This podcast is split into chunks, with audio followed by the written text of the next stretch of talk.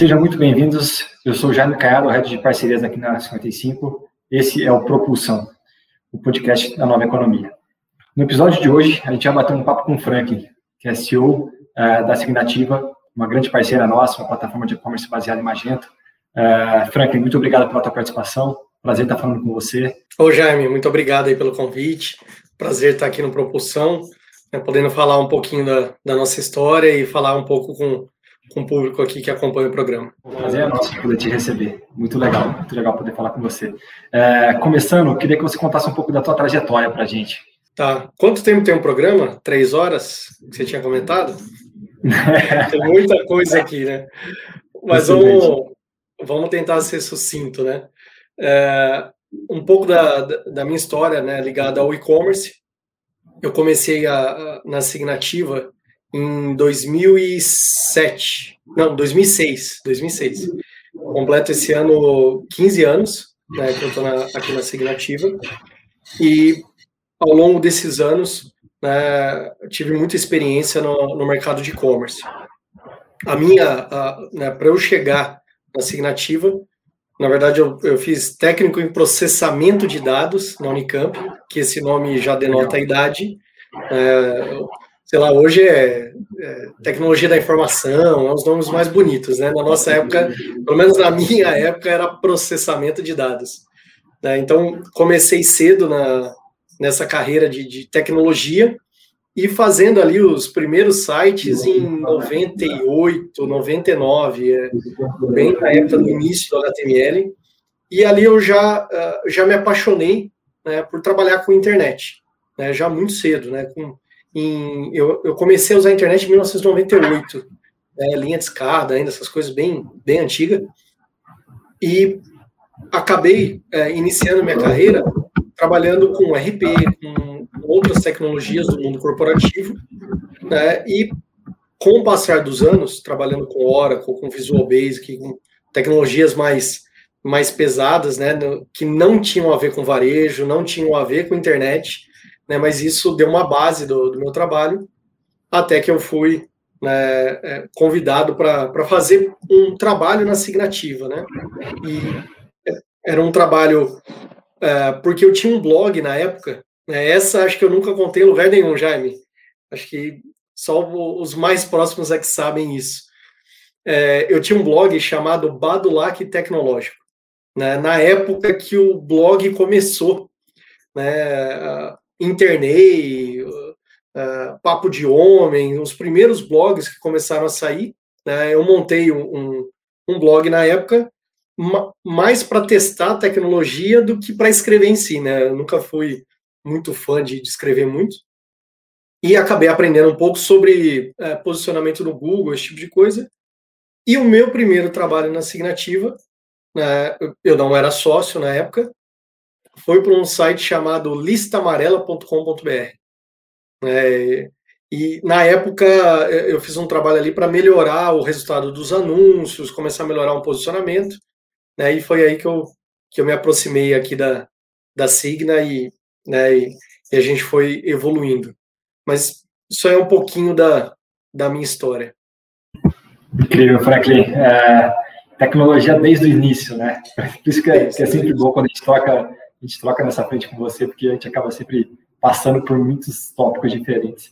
É, me conta um pouco da, da Signa Shop, cara. É, ela é uma plataforma baseada em Magento, né? A gente sabe aí, tem muita gente que quer entender um pouco mais sobre Magento.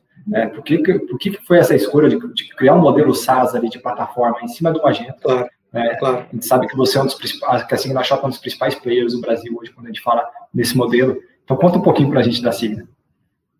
Não, perfeito, conto sim. É, o nosso primeiro e-commerce é, em Magento foi em 2009, maio de 2009, a gente lançou uma loja chamada dvdoriginal.com.br. Né, não precisa dizer com esse nome o que, que aconteceu, né? não durou mais do que um ano, o negócio realmente não foi para frente. É, foi, era, era um negócio, era uma oportunidade que o cliente tinha de vender uns DVDs originais, com nota, com preço incrível na época, mas é porque, claro, o DVD estava morrendo. Então ele, ele tinha um saldo que ele tinha conseguido comprar e, e aproveitou isso. Né? E aí, a, com, quando a gente foi montar esse projeto, a gente conheceu o Magento, na época ainda muito novo, a, a tecnologia, né, tinham poucas, uh, poucos cases no Brasil, né, a versão do Magento ainda na época uh, não era tão estável né, quanto hoje, mas isso permitiu a gente começar a trabalhar com Magento. Então, a gente completa esse mês 12 anos trabalhando com Magento, tá? E aí a gente começou a criar vários projetos em Magento, começou a atender grandes contas. A gente trabalhou com a Tigre, Fiat, Melissa, Ryder, Panema, uh, Editora Atlas.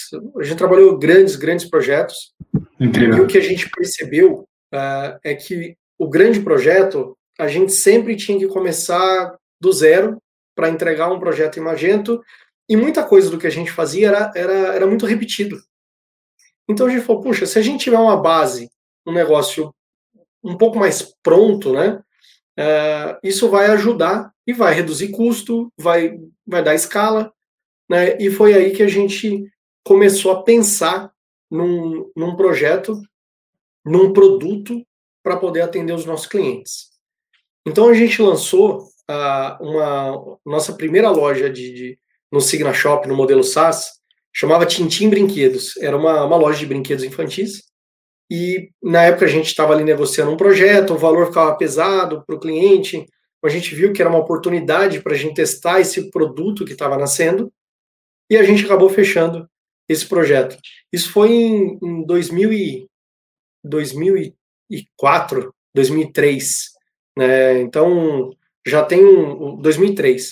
Já tem um bom tempo que a gente começou a, a, a fazer esse produto. No início, ele era muito simples, tá? Essa é a verdade. A gente pegou o Magento, tinha ali um meio de pagamento, um frete e pronto. Né? E a gente entregava num, com um valor bem baratinho, mensalidade ali de, de 100 reais, 200 reais. Daí foi assim que a gente começou a testar esse modelo SaaS. Qual que era a ideia? Né? Uh, a, a, nossa ideia era poder trabalhar com um modelo é, onde o cliente pudesse crescer e toda atualização que a gente fizesse para um cliente, todo mundo recebia, que é o conceito do SaaS. Né? O SaaS ele tem essa flexibilidade, essa, essa oportunidade né, de crescimento em escala, tá? É, e muitas vezes em detrimento da flexibilidade. Tá? Então você foca numa escala, num crescimento, mas acaba não sendo tão flexível. Isso é o que o SaaS normalmente entrega.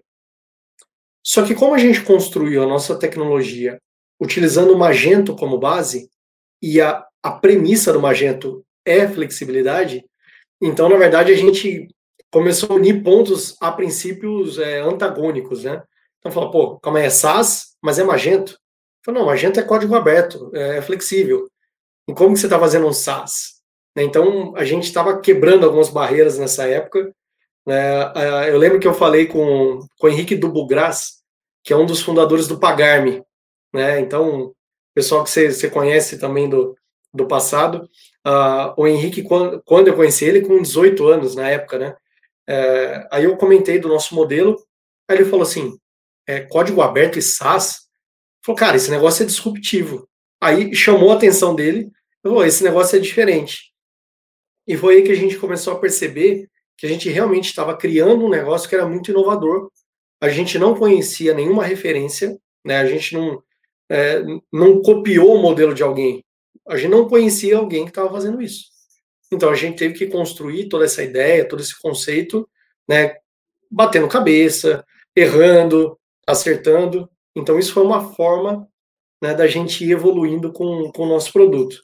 E aí, com o passar dos anos, a gente foi implementando controle de, de planos, controle de funcionalidades.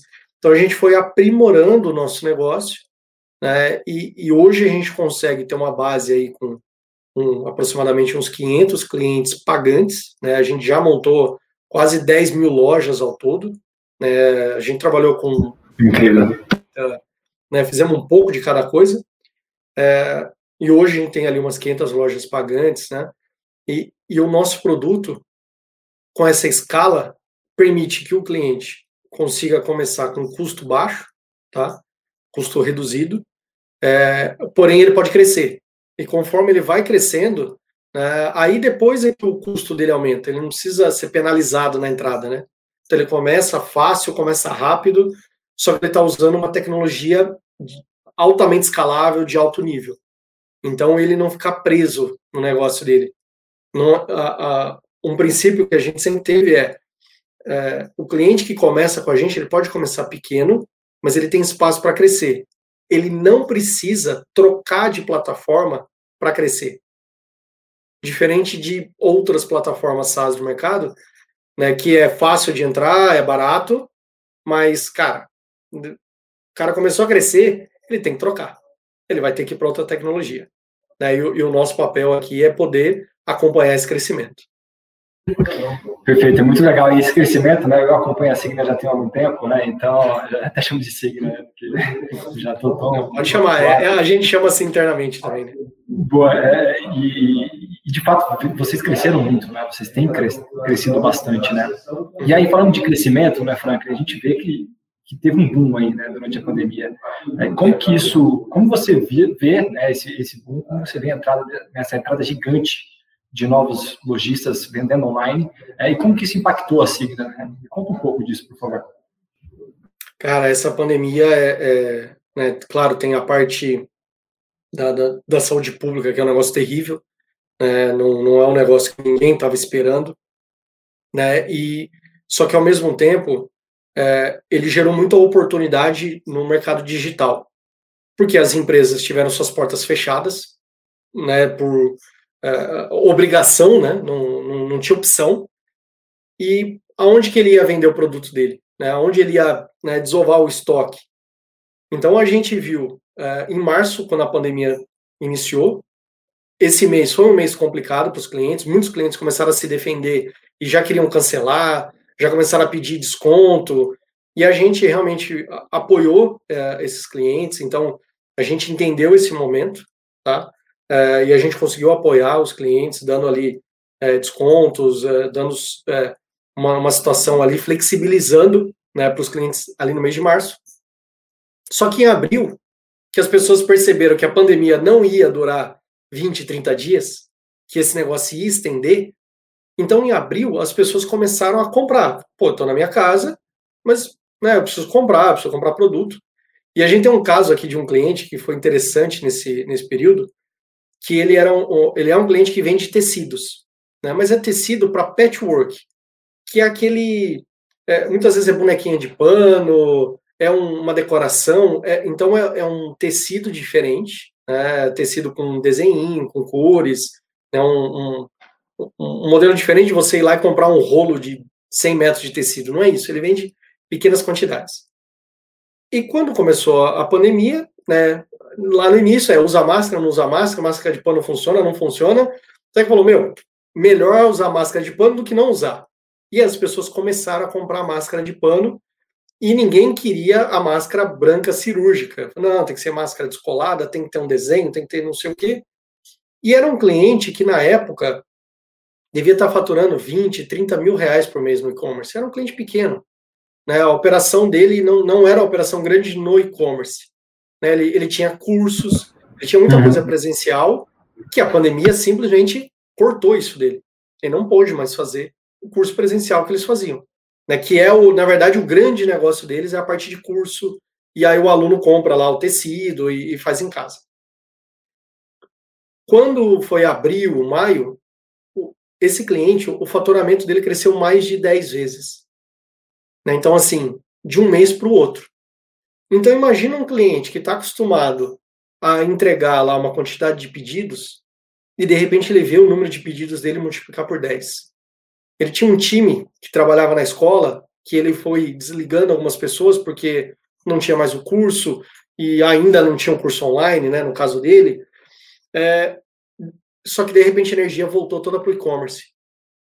Então esse é um caso onde ele, ele teve um boom ali, teve um crescimento e, e, e, o negócio dele continuou, porque daí ele começou a vender a máscara direto, começou a auxiliar as pessoas nesse sentido, né? E até hoje tem costureiras trabalhando das suas casas fazendo máscara e vendendo, né? Porque as pessoas vão trocando, virou um, um acessório, né? De moda.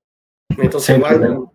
né, vai num casamento, aí tem que ser uma máscara com com pedra, sei lá o que, né? Então começa a ter um negócio que eh, não, até outro dia não fazia o menor sentido, né? Procurar uma máscara que fosse bonita, máscara cirúrgica e ponto, né? Uh, e aí, é, ele realmente cresceu, né, teve essa situação, só que a gente teve vários outros clientes né, que, que, também cresceram nesse período, fecharam as lojas físicas, né, então eles tiveram impacto no negócio como um todo. Então o negócio da, da a empresa diminuiu de tamanho, porque tinha 10, 20 lojas físicas e agora tem um e-commerce. Esse e-commerce cresceu muito, mas ainda, pelo cliente não estar tá estruturado, não conseguiu suprir a demanda que ele tinha antigamente. Né? Então a demanda dele caiu muito, o faturamento caiu. E o que, que a gente acabou percebendo? Né? Que aí é uma, uma atenção até para os empreendedores. Tudo bem que a gente, é, é, entre aspas, né, as empresas estão mais experientes nessa situação, né? quase um ano e meio aí de, de pandemia, então foram se adaptando. Mas o, o que, que a gente viu, Jaime, lá no início? Empresas que é, o dono ou, ou os, os, diretores não estavam olhando para o e-commerce. Tinha um e-commerce dentro da empresa, que o marketing cuidava, ou alguém de tecnologia, mas era um, um negocinho ali só para ter. Né? Como aquele início do, ah, bota o sobrinho para cuidar lá da rede social. Né? Ah, bota lá o fulano, o estagiário, para cuidar do e-commerce. E, de repente, esse virou o negócio principal da empresa de um dia para o outro, um negócio que era algo paralelo virou o negócio principal da empresa. Então o time não estava estruturado, né? às vezes essa pessoa que cuidava do e-commerce foi mandada embora e o dono da empresa assumiu, mas ele não sabe mexer em nada. Então a gente viu em abril o nosso número de, de tickets de suporte crescer igual ao faturamento dos clientes. Então, assim, multiplicou por 10 a quantidade de suporte, porque do outro lado a gente tem uma, uma pessoa que não sabia lidar. Então, assim, são situações é, inesperadas.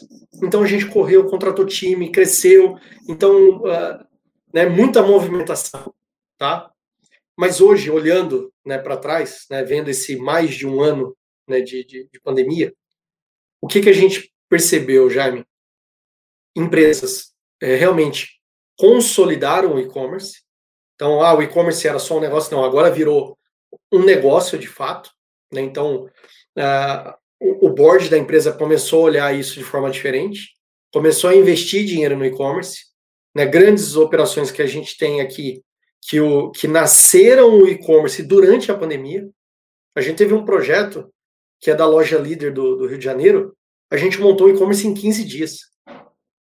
Então, assim, começou a pandemia, tinha ali eu não, eu não lembro agora se era o Dia das Mães ou o Dia dos Namorados, que era a data que eles queriam lançar o e-commerce. E a gente montou em 15 dias para dar tempo de ter mais ali uma, uns 10 dias de teste para colocar a loja no ar. E foi o que a gente fez. E de fato, a gente colocou uma operação muito grande no ar em 15 dias. Né? Em outra época, se o cliente falasse isso, falava, amigão, não vai dar. Vamos aumentar esse prazo e tal. Só que a gente comprou a briga junto com o cliente. Falou, puxa, é, é, é pandemia, a loja está fechada. Não a loja, né? A, a rede de loja está fechada.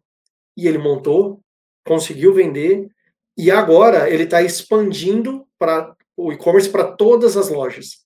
Então você compra no site, na verdade ele tem um estoque da loja mais próxima, um, um modelo mais omnichannel. Então, é, tudo aquilo que a empresa teria anos para se adaptar, ela teve que se adaptar em um período de menos de um ano. Perfeito. Então, assim, um esforço enorme, né? Perfeito. Eu acho que tem um aprendizado constante, né, de revisitar esse projeto né, de e-commerce. Quando a gente fala, quando a gente olha para e-commerce, a gente vê muito teste, né? A gente fala muito de testar e aprender e, e refazer e, e, arrumar as rotas com, com, com, o carro andando ali, né? É, trocar a roda com o carro andando. Então, a gente acha que com a entrada desses caras, e acho que conecta muito com a pergunta que eu tenho agora, entrou muita gente, e apesar de já ter um ano e pouco de pandemia, né, a gente sabe uh, que isso, esse processo continua, né? Esse processo de aprendizado continua. Pô, eu sei que você é uma voz super ativa né, com o sistema de e-commerce. Eu queria entender, queria que você falasse um pouco que dica que o Franklin dá para esse cara hoje, na hora que, tanto esse cara que tá para abrir uma loja online, quanto esse cara que abriu durante a pandemia. O que, que você tem a dizer para esse cara hoje? Para o cara que tá para abrir a loja, eu vou dizer que ele está atrasado. Ele deveria ter feito isso antes da pandemia, para ele fazer com mais calma. Mas tudo bem, né? Fala, cara, tudo bem. Agora é a hora que eu tenho que montar. Ok, então vamos montar uma loja. É, não pensar a curtíssimo prazo. É, tem um negócio é, que se usa muito para projetos de tecnologia, que é o MVP, que é o produto mínimo viável. Né? Então, eu quero investir o mínimo possível e colocar um produto no ar para testar o modelo para ver se ele funciona. Né? Então, o MVP ele faz muito sentido. Mas o MVP ele não pode ir contra a sua marca, contra a sua empresa. Ele não pode ser é, tão mínimo a ponto dele nem poder, é, de fato, fazer um teste. Né? E a gente já viu operações que nasceram no e-commerce, o e-commerce estava muito errado, foi muito mal feito, né? não teve uma estrutura, não teve um planejamento ali na hora de montar, então ele não deu resultado nenhum. Aí fala, ah, o e-commerce não funciona. Eu acho que esse, essa época de falar que o e-commerce não funciona, acho que isso passou um pouco. Né? Então, é, hoje é muito difícil ouvir isso. Né? Os clientes entendem que, é, é ainda mais agora na pandemia, deixou isso escancarado, né? que o, que e-commerce é um caminho obrigatório para as empresas. Então, para quem não tem, é, realmente precisa montar. Então, procurar boas empresas para cuidar da sua operação. Então, dá uma olhada nos cases que essa empresa montou, testa, liga para os clientes para entender como é que é a operação, né? Olhou um case bacana? Pô, eu vou ligar para o dono dessa empresa. Será que ele me atende? A maioria vai atender. Ó, tô querendo montar um e-commerce aqui também, vi que você contratou ali a Signativa, vi que você contratou a empresa X, né? E aí, como é que foi a experiência? Né? Tem alguma dica que você pode me, me dar para eu não errar? Puxa, tantos empresários que gostam de compartilhar, só que cada um está fechado dentro do seu escritório, né? seja no escritório da empresa ou escritório dentro de casa, né? Então, né, com home office agora, mas comunicação a gente pode ter. Então, comunica, troca uma ideia, troca figurinhas. Isso vai te economizar muito tempo. Né? E, e é uma gentileza, e gentileza gera gentileza. Então, né, você foi gentil ajudando um empreendedor novo, e, e depois alguém vai te, te retribuir isso de volta. Né? E você mesmo pode retribuir, né? Manda um brinde, manda um produto lá para o empresário que te ajudou, né? Manda alguma coisa para ele, um agrado. Mas assim, é, colabora entre, entre empresários. Né? Não é uma cultura tão forte no Brasil, de uma forma geral. Né? A Signativa ela, ela é de Blumenau. Né? Acabei não, não entrando muito nesse detalhe, mas ela, a, a Signativa nasceu em Blumenau. Né? E lá em Blumenau existe essa cultura mais associativista, né? de, de dos empresários é, montarem associações, montarem grupos e acabar se ajudando. Então, isso tem um pouco mais a ver com a cultura alemã, né? então tem isso um pouco mais forte, né? mas ainda continua sendo uh, uma cultura brasileira. Né? Então, há ah, muito medo do concorrente, muito medo de compartilhar, né? e, e eu acho que isso é muito importante. Se você quer montar um e-commerce, é se informar, ir atrás. Não, não, você, dono da empresa, não pode simplesmente delegar a construção de um e-commerce como se fosse a, a, contratação de uma simples ferramenta de tecnologia ali para o dia a dia. Não é isso. O e-commerce é um novo negócio dentro da sua empresa. Então, pô, você vai montar um novo negócio, se a indústria vai começar a desenvolver um novo produto, ela passa anos desenvolvendo até chegar no novo produto. Se alguém tem uma loja física e vai montar outra loja física, ele passa anos ali planejando, estruturando, né, ou pelo menos meses, até conseguir montar a loja. Aí por que quando vai montar o e-commerce, o e-commerce tem que estar pronto amanhã e, e, é o menino lá da tecnologia, a menina que, que vai montar ali de qualquer jeito? Não, é um negócio. Então ele precisa ser tratado como, é, como tal e, e, dado a devida importância que ele de fato tem.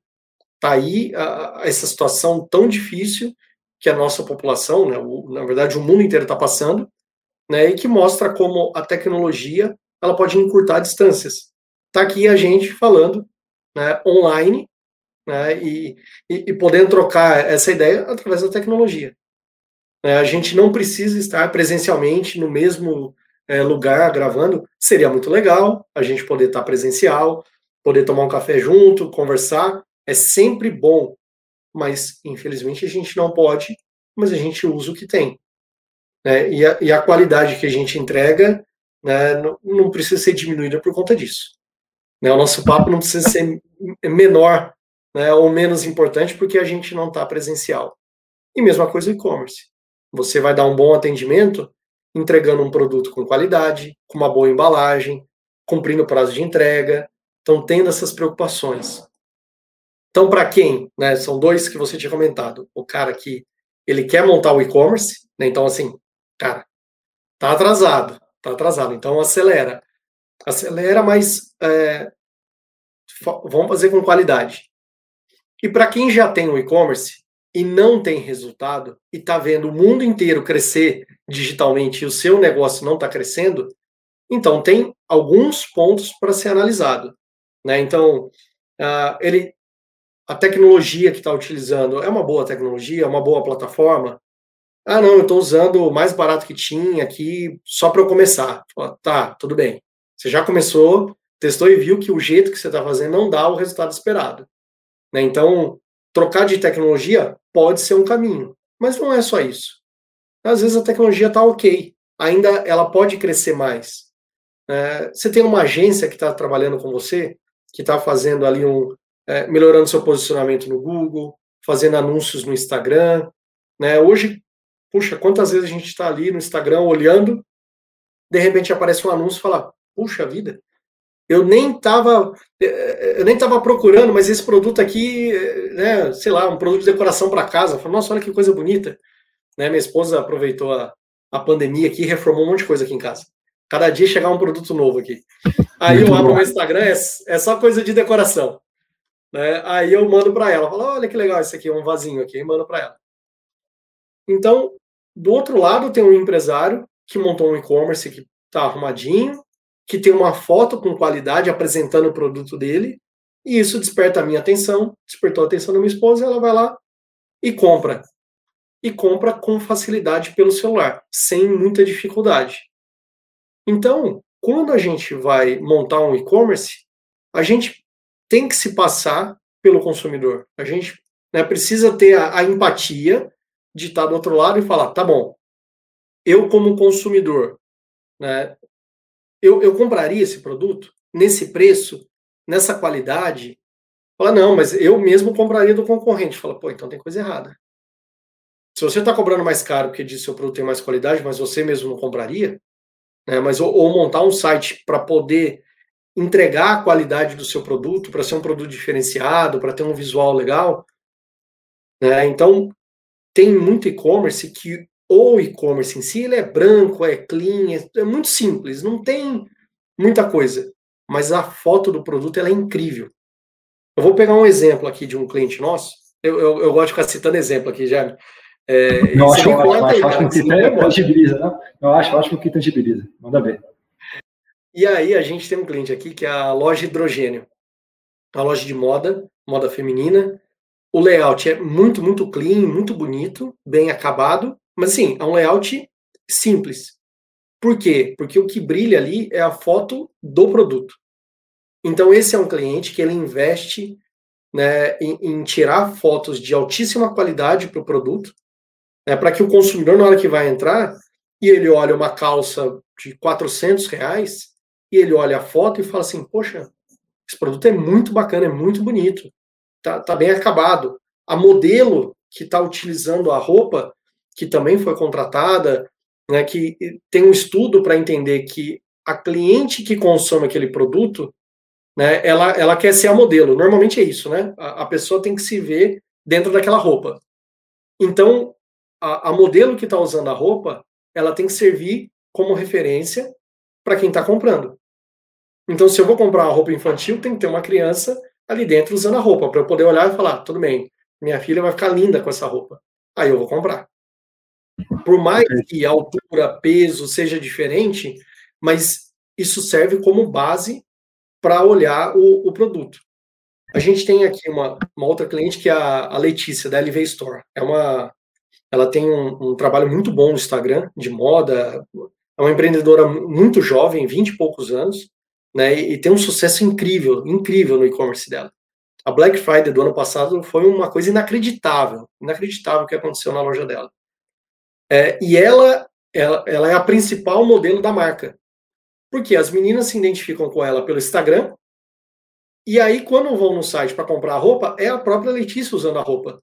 Então faz sentido. Porque já tem ali a, aquele relacionamento, né?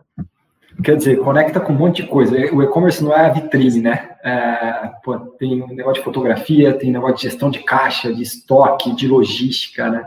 É, o empreendedor que chega e acha que vai, meu, vou colocar meus produtos hoje ali na, na, minha loja online e vou começar a vender amanhã, acho que esse é o grande equívoco, né? Ele começa a, a operar de forma online, né? É, e o Brasil, ele, ele, ele, traz muitas barreiras em termos de logística, principalmente, né? A gente hoje tá, vê surgindo vários players aí que querem, querem tirar essas barreiras do caminho do empreendedor, mas uhum. tudo, tudo e tudo impacta, né? Acho que esse é o ponto que a gente precisa trazer aqui para o cara que está nos ouvindo hoje e quer começar a vender de forma online, ele precisa pensar muito além de só colocar o produto dele na, na, no ambiente online de fato, né? Ele precisa pensar em tudo que vem junto com isso e como que ele gera uma experiência para o cara, para o cliente dele, que o cliente dele, é isso que você falou, vai se ver ali, né? E vai gerar esse desejo e o cara vai comprar. Acho que esse, esse é um desafio de, de verdade muito grande. E, e, é um e conectando também, não, total, assim, acho que, e eu acho que vocês fazem isso muito bem, tá? Eu que acompanho há algum tempo, conheço muito bem o trabalho de vocês. Bom, é, Frank, me dá a sua visão é, em relação à tendência de e-commerce, né? O que, que, que vocês da Signa estão vendo? É, o que você pessoalmente vê é, para esse ano? Uh, dá uma pincelada para quem está nos ouvindo, porque eu acho que é interessante, porque está surgindo muita coisa. A gente vê negócio de live commerce, a gente vê negócio de e-commerce, uh, tem uma, uma, uma, porrada de coisas surgindo. O que, que você tem olhado? Que você, que de que fonte você tem bebido em relação ao e-commerce? Legal, legal. É, eu vejo basicamente duas coisas, né? É, a, a, consolidação da rede social, seja ela qual for, tá? Então, é o Instagram, é o TikTok, né? Eu não sou público do TikTok. A minha filha usa e, né, e a minha filha tem 10 anos, né? E ela, ela é uma youtuber mirim, né? Então tem lá os vídeos dela e tudo mais, faz o, o canal dela. Eu sou eu sou o editor do canal, então eu tô por trás ali sabendo tudo que tá acontecendo. Mas o TikTok, ela mesma faz o filme, ela mesma edita, publica com muita facilidade. Né? E ali tem, tem uma comunicação que é diferente é, é um formato diferente de comunicação e atinge um público muito grande. Então, muitas marcas já, já estão de olho nisso. Mas tem muita gente que está atrasado, que não está olhando. Porque se o público está no TikTok, o meu produto tem que estar tá lá dentro também.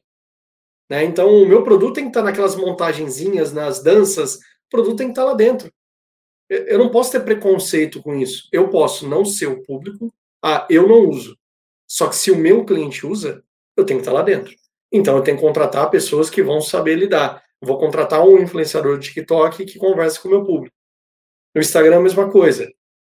Então, ah, eu não, não sei mexer muito bem no Instagram, né, mas o meu público está lá dentro. Quem é o influenciador que alcança o meu público? Né, então, começar a olhar é, numa visão profissional. Né, e os influenciadores, eles estão fazendo um papel muito importante de profissionalização desse segmento, né? Então, quem começou lá no Facebook era, né, tinha um trabalho ainda muito pequeno, mas o Instagram e, e o YouTube, que acabaram consolidando esses.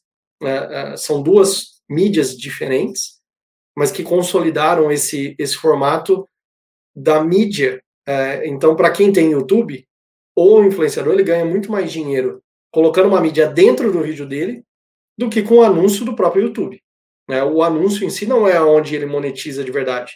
Ele vai monetizar trazendo um, um, um patrocinador, trazendo um anunciante dentro do canal dele. E muita empresa demorou para olhar isso. Grandes empresas continuavam olhando somente para a televisão. Porque é, é o tiro de canhão. Então, atira para todo lado, só que você não consegue controlar muito bem o retorno. Quando você está na rede social, você tem um controle é, muito preciso né, a pessoa que entrou, clicou, de onde veio, o que, que comprou, quanto deu de retorno, qual é o ROI daquela campanha. Né, e, e às vezes um influenciador de um milhão de seguidores, ele custa é, 10 vezes mais do que um influenciador de 100 mil seguidores.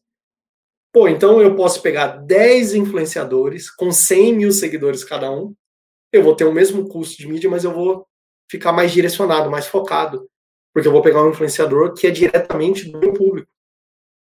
Né? A gente tem um, tem um cliente aqui que é a Velocitar. A Velocitar é uma loja física que vende tênis de, de corrida. Não só tênis, né, mas produtos relacionados à corrida. É, e eles têm ali um, um, um, programa de afiliados que eles trazem influenciadores para divulgar os produtos e tem um cupom, tem um link especial, alguma coisa assim que é monitorado. Cara, e você vai ver o número que o influenciador consegue trazer de vendas é um negócio sensacional. Eu estava olhando os relatórios dele e fiquei impressionado. Fala como o programa de afiliados consegue trazer um retorno tão bacana. Aí tem que pensar a cabeça do consumidor. Então, o consumidor que corre, ele acompanha o, o, o cara do Instagram, do YouTube, que fala sobre corrida. Então, quando esse cara recomenda um produto, o impacto é direto. O, o nome influenciador não é à toa, porque de fato essas pessoas que trabalham de forma né, profissional, eles realmente influenciam pessoas.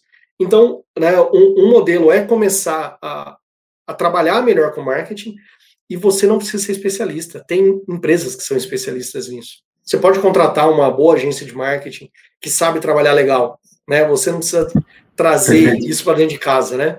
Sem dúvida. boas pessoas, boas agências, né? e, e, e, isso vai ser um, é, um negócio que vai de fato né, trazer resultado para o seu negócio. Então isso é um ponto, tá? a partir de rede social, né, e toda essa influência no e-commerce que é muito grande.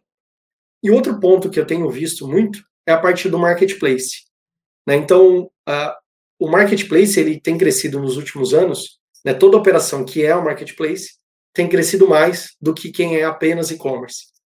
Então, você trazer para o seu e-commerce produtos de terceiros, né? e esse produto ele poder influenciar na, na decisão de compra do seu consumidor, ele é muito, muito positivo. Então, pegar o caso da Velocitar, ela tem lá o tênis de corrida, tem meia e tal, mas de repente ela. Um exemplo, né? É, ela tem, mas vou dar um exemplo como se não tivesse. Ah, ela não vende o relógio da Garmin. Então, ela conecta lá na Garmin, traz os produtos, o consumidor entra para comprar esse relógio e acaba comprando um tênis também. Né? Então, isso é um formato que faz muito sentido para você alavancar o seu negócio. Ou como um outro cliente nosso também de tênis de corrida, né? Eu sou suspeito para falar desse segmento, porque eu, eu realmente gosto, que é o Running Land, que é um cliente nosso. que é a Running Land, ela é um, um, um cliente que é um marketplace de produtos voltados para o mundo da corrida. Então ele tem tênis, ele tem relógio, ele tem vários itens, tudo de produto de terceiro. Então ele tem já o, a, a O2, que é a organizadora de corrida, né, a Ativo, eles são organizadores de corrida no Brasil. Na pandemia, o que aconteceu com o negócio deles? Congelou. Porque as corridas de rua foram canceladas. E o que, que ele podia fazer? Vender produto. Então ele montou um marketplace e começou a vender produtos para aquele público que era consumidor do evento. Então ele já tinha um público e o público estava ávido por comprar produtos, né? Então, mesmo na pandemia, quem é corredor continuou correndo só que não vai correr no parque cheio de gente, corre no quarteirão de casa, corre na esteira do, do de casa, do prédio, enfim. Né? Eu saio para correr de manhã aqui, corro no meu quarteirão. Não é o lugar mais legal para correr. Gostaria de correr no parque, gostaria de ir passear pela cidade correndo, mas infelizmente não posso. Eu corro aqui no meu quarteirão mesmo. Mas eu continuo correndo. Os meus tênis, eles continuam gastando sola. Eu preciso trocar, não tem jeito. Então, mesmo na pandemia, as pessoas continuam consumindo os produtos. Então agora é um momento muito bom né, para você poder ter um marketplace. E só pegando um, gancho aqui, Jaime, sobre o assunto marketplace, que é o marketplace da indústria.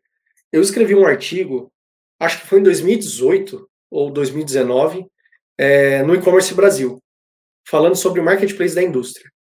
É, e na época a gente começou a ver os primeiros movimentos de algumas indústrias que ao invés de montar o e-commerce e pular toda a cadeia de distribuição e a indústria vender direto para o consumidor final, o que muitas vezes é um erro, é um erro porque você vai matar todo um canal, toda uma rede, tá?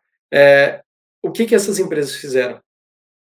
Começaram a montar marketplace. Então eu como indústria monto um e-commerce bacana, publico meu produto, coloco uma excelente descrição, então, faço todo esse cuidado de marca. Na hora que o consumidor entra e compra, quem vai entregar o produto para ele é o, o lojista mais próximo da casa do consumidor. Ou uma disputa entre os lojistas para poder entregar aquele produto. Só que a diferença é que a indústria ela consegue controlar o preço, porque é o ambiente dela.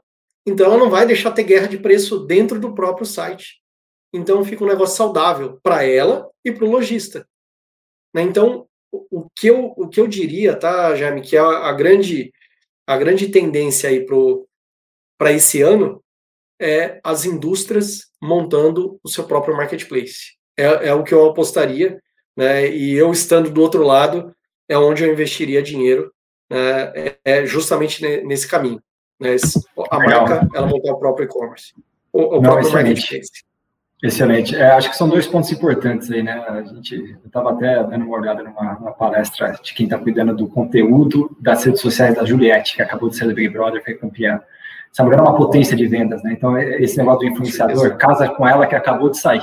Essa mulher estava dentro de uma casa trancada e ela se tornou uma potência de vendas lá dentro, né? Para as marcas que, que para poucas coisas que ela utilizava no dia a dia, batom, até o chocolate que ela comeu acabou em questões de segundos. Então, é, é um negócio realmente bizarro. E quando a gente fala do marketplace também, né? Acho que a gente vê o surgimento de cada vez mais de, de marketplace, principalmente nichado. Acho que o marketplace tem um desafio grande também do lojista dentro do marketplace se posicionar, né? Então tem um trabalho muito forte de mídia, tem um, tra trabalho que, que, que, é muito difícil de fazer hoje dentro do marketplace, que é o trabalho de branding, por isso que é importante ele ter uma, uma loja virtual própria também para poder casar com isso, né? Não, excelente, Franklin, bons pontos, cara. É, como, que, como que a Signa tem ajudado aí os clientes né, na, na evolução dentro do ecossistema de e-commerce, né? Se você puder me resumir para a gente poder é, fechar esse papo aqui, como que, a, como que a Signa tem tem feito para poder ajudar o cara que está vendendo a amadurecer? É, e que tipo de, de, de, de, ações vocês têm construído nesse sentido? Tá. É, eu, eu penso aqui em acho que quatro ações é, principais que a gente tem, tem feito, né? Uma delas é todo cliente que começa com a gente, ele, ele tem um serviço de implantação, que é toda uma parte de treinamento, configuração, né, e, e, e auxílio ali da, uh, para ele colocar a loja no ar, tá? Então isso é, isso é um ponto. Depois que esse cara vai para o ar, a gente tem um, trabalho de CS, né, que é o Customer Success, que a gente vai olhar o sucesso desse cliente, né, entendendo as métricas dele, entendendo se ele está realmente conquistando aqueles parâmetros que ele colocou na implantação, né, então se ele está dando continuidade nisso, se ele está fazendo o dever de casa, né, esse é um ponto. Aí a gente tem um negócio chamado outsourcing de operação. Então, a gente realiza para o cliente o trabalho dele de cadastrar produto, de criar campanhas, de é, a operação que ele precisa fazer dentro do e-commerce, porque muitas vezes o cliente não tem alguém que sabe mexer no e-commerce. Ele tem, tudo bem, ele tem a lista de produtos, aí joga para o site, aí fica o produto de qualquer jeito. Então a gente vai lá e coloca pessoas para colocar a mão na massa, né? Para ir lá e, e cadastrar, configurar, ajustar, para ele ter ganho de velocidade no dia a dia. Né? Então, isso é um negócio que a gente não viu nenhuma empresa né, de, de, plataforma fazer isso. Isso é um negócio que a, a, a Infracommerce, né, que acabou de abrir capital na bolsa, né? Parabéns lá pro pessoal, pro, pro, pro Kai. E, São nossos clientes também ajudando, no, trabalhamos junto no começo deles. É, pô, é, muito orgulho, né, de vê-los é. é, abrindo capital. Não, é, é, demais. Legal. Não, tá, o pessoal tá, tá grande ali, né? Tá, fez, fez um trabalho, estão fazendo um trabalho sensacional. E a gente, como plataforma, tem um conhecimento muito bom né, da nossa plataforma, então a gente consegue ajudar nisso. E o quarto ponto, que é o outsourcing de desenvolvimento, de fato.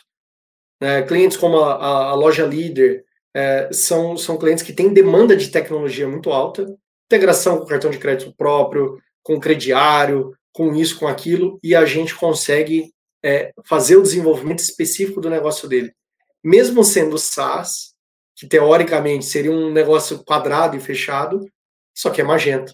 Então a gente continua criando extensões e modularizando o negócio dele e ele continua evoluindo a tecnologia.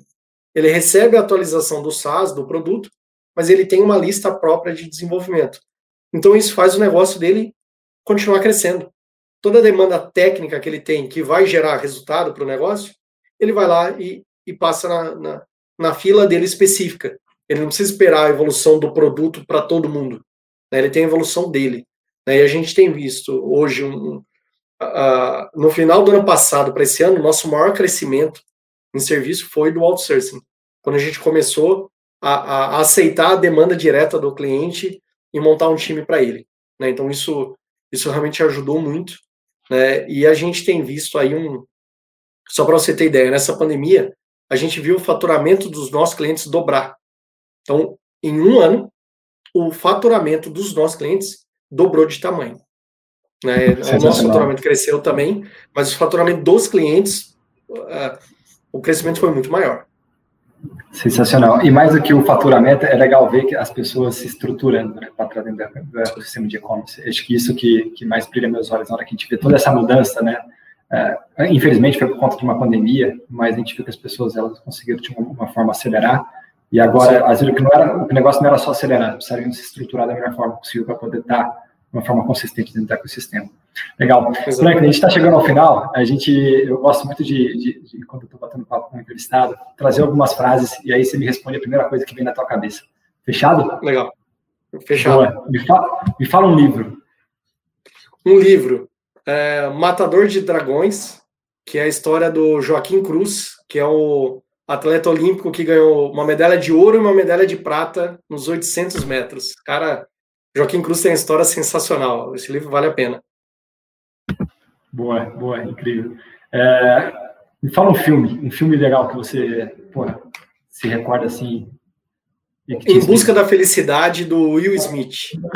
Cara, eu sou pai e, e, e, assistindo o filme, né, de acho que de 2006, mais ou menos, né, mas eu quando assisti, é, fiquei, cara, emocionado demais com a história de, de um cara batalhador, né, que construiu e ali tendo que cuidar do próprio filho, então, assim, Em Busca da Felicidade, para quem não viu, tem que ver, cara. Obrigatório esse filme. Maravilhoso mesmo. É, me fala um esporte. Corrida, né? Essa, essa é a minha paixão. Descobri ela, é, é, redescobri ela há, há, quatro anos atrás. Eu corria na época da escola, do colégio, né? E parei, engordei pra caramba. E há quatro anos atrás, preocupado em poder brincar com a minha filha, né? aí eu voltei a correr. E, e, e, essa tem sido minha paixão, corrida. É, dá para ver aí no fundo, suas medalhas, foi bastante medalha, hein? É, para quem não está não tá vendo a imagem, né, no podcast, tem algumas medalhinhas aqui atrás da, da, da, das provas que eu participei. Várias, eu diria, muito bom. É, uma personalidade de referência que você tem? Cara, Elon Musk. Acho que é um cara é, é muito uh, contraditório, não, é, é, polêmico, é um cara polêmico, mas é um cara incrível é, com as é, com as tecnologias, inovações e assim quebrando barreiras é, que ninguém nunca antes tinha tentado quebrar, né, estabelecendo o carro elétrico e fazendo a Tesla valer mais do que as outras montadoras somadas, cara a, a trajetória dele é, é incrível e, e, e, foi um cara que começou no PayPal, né? Uma empresa de meio de pagamento. Né? Então ele é da, da máfia do PayPal, um dos caras, né? Então, é Muito bom, muito bom. Frank, é, motivo de orgulho para você, cara? Motivo de orgulho? Cara, minha filha.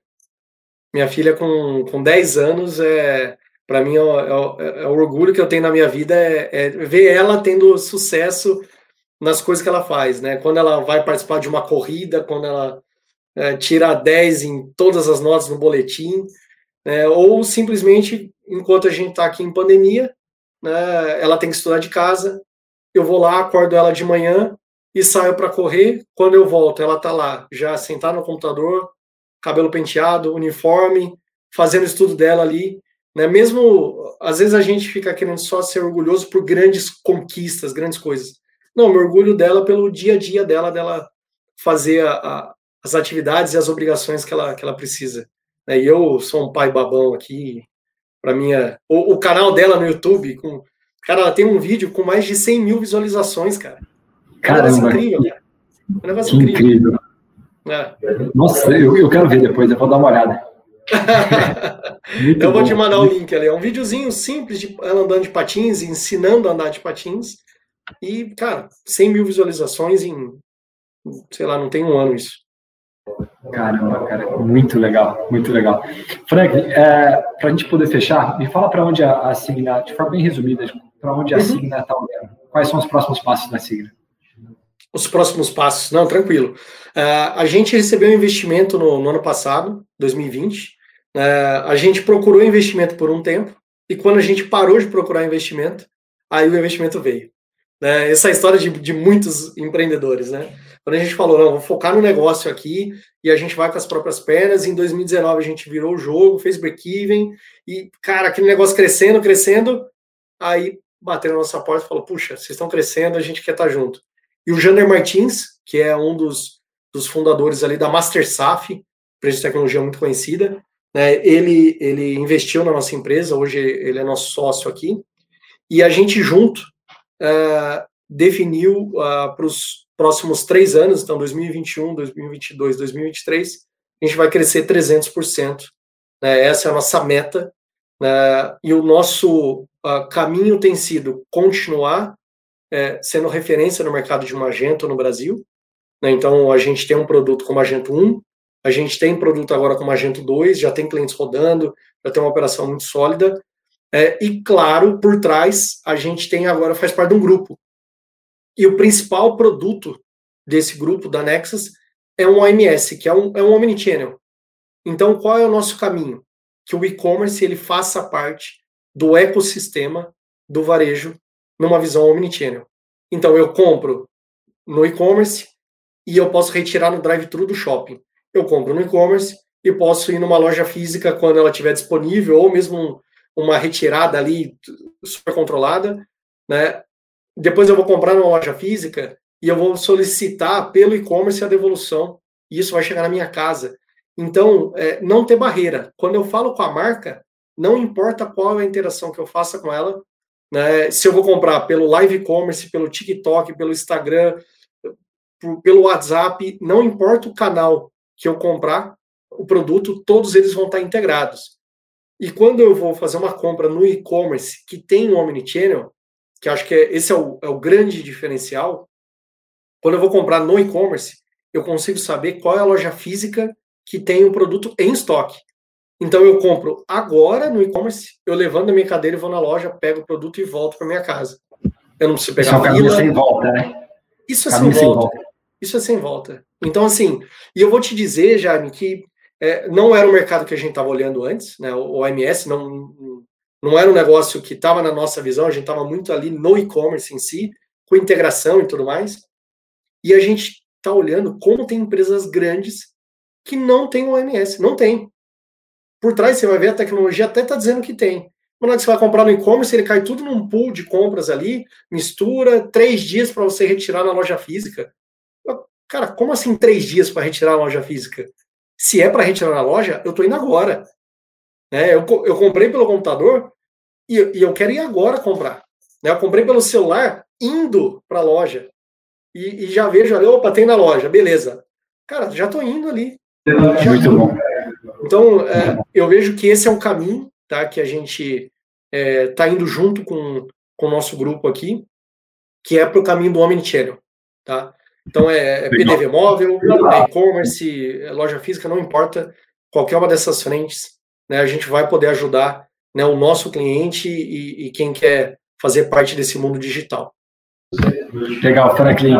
Cara, sempre muito bom bater papo com você. Foi, pô, acho que quem está nos ouvindo agrega muito assim, no dia a dia, ainda mais esse cara que está começando a trabalhar online, o empreendedor que está enfrentando os desafios que, né, que, que vender online é, é, surge no meio do caminho muita coisa, a gente precisa se adaptar né, e tirar essas barreiras aí para poder seguir em frente. Queria te agradecer muito. Tá? É, a gente está fechando mais um episódio aí do Propulsão. Hoje a gente falou bastante sobre e-commerce, marketplace, marketing digital é, sempre colaborando para ajudar os empreendedores a se desenvolverem e a crescerem suas operações. Frank, obrigado, cara. Cara, Jaime, muito obrigado pela, pela oportunidade de poder contar um pouquinho da, da nossa história, da, da, trajetória aqui da Signativa. A gente está à disposição, qualquer coisa né, pode entrar em contato com a gente. Jaime, também o que você precisar. Né, a parceria que a gente tem com, com a A55 também tem sido incrível. Né, a gente poder oferecer os produtos de vocês para os nossos clientes. Né? Tenho certeza que ah, com o apoio de vocês, a gente vai poder permitir que muitos dos nossos clientes consigam ah, ter acesso a créditos, a, a, a oportunidades e fazer o negócio deles crescer no meio da pandemia, de tanta dificuldade, de tantas portas fechadas, mas vocês têm, têm feito um trabalho incrível, abrindo portas para os empreendedores poderem desenvolver os seus negócios, poderem evoluir. Então, para a gente é, é, um prazer poder estar aqui né, poder trocar essa figurinha, esse, esse bate-bola aqui, que foi, foi muito bacana. Né, muito obrigado. Bom, gente, acompanha nossas redes sociais, uh, não perca os próximos episódios e até a próxima. Tchau, tchau. Valeu. Tchau, tchau.